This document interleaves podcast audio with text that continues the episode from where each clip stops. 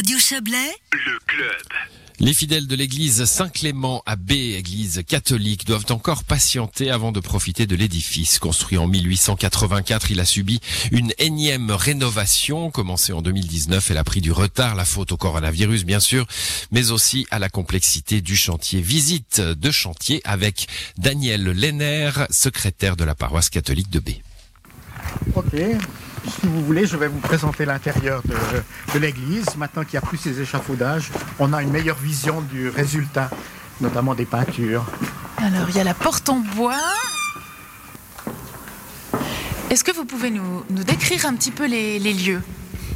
C'est très euh, sobre puisqu'il n'y a pas de banc, il n'y a pas de mobilier. On n'a que des murs, les voûtes, les voûtes qui ont des- une couleur magnifique, euh, avec une petite nuance euh, un petit peu plus soutenue pour le cœur.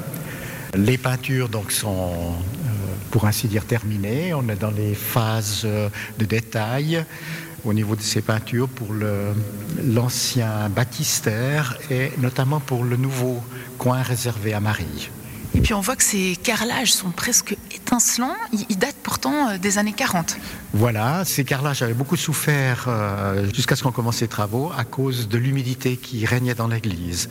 Il y avait des moisissures, donc ces carrelages ont été nettoyés et ça donne un aspect, oui, euh, de clarté, une nouvelle lumière, voilà. Est-ce que vous avez dû acheter des nouveaux carreaux pour parfaire cette restauration?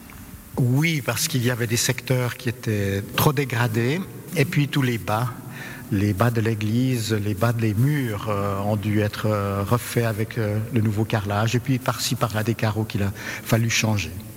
On voit aussi les vitraux.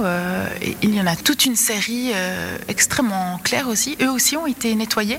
Tout dernièrement, je crois que c'était dans le courant du mois d'octobre, novembre, l'école du vitrail de Montet a été mandatée pour effectuer ce travail, et le résultat est également lumineux.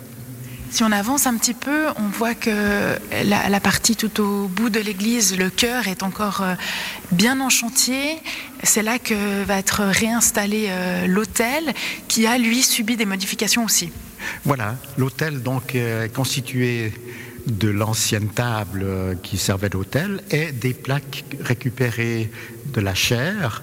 Il y a encore d'autres éléments qui permettent de faire ce monobloc.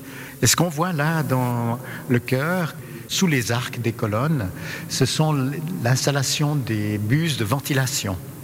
On peut aller les voir d'un peu oui. plus près. puisque euh, l'église euh, sera dotée d'un chauffage au sol, euh, comme c'était précédemment, mais alors cette fois-ci agrémentée d'une ventilation puissante qui sera activée une heure avant une cérémonie pour tempérer l'église monter sa température de quelques degrés et puis surtout euh, réutiliser après pour euh, aspirer toute l'humidité apportée par les fidèles qui viennent euh, ou les- les- les gens qui viennent dans l'église.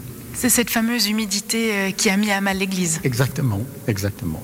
Derrière nous et sur un étage un peu plus haut se trouve l'endroit, j'imagine, où, où l'orgue va être reposé. Où est-il actuellement? Alors l'orgue est euh, à la manufacture de Genève, toutes les pièces de l'orgue. Ici, il ne reste plus que la carcasse. Et la carcasse, c'est cette carcasse qui va être déplacée, centrée plutôt, sous la rosace euh, de l'église. Huit luminaires imaginés par l'architecte Jean-Marie Dutilleul, actif euh, notamment auprès de la basilique de Saint-Maurice, doivent eux aussi patienter avant d'être posés. Le tout sera à admirer normalement dès l'ascension. Pour rappel, les travaux s'élèvent à 1,6 million de francs. Les 220 000 francs nécessaires au nouvel espace liturgique ont été trouvés. C'était un dossier réalisé par Margot Reguin.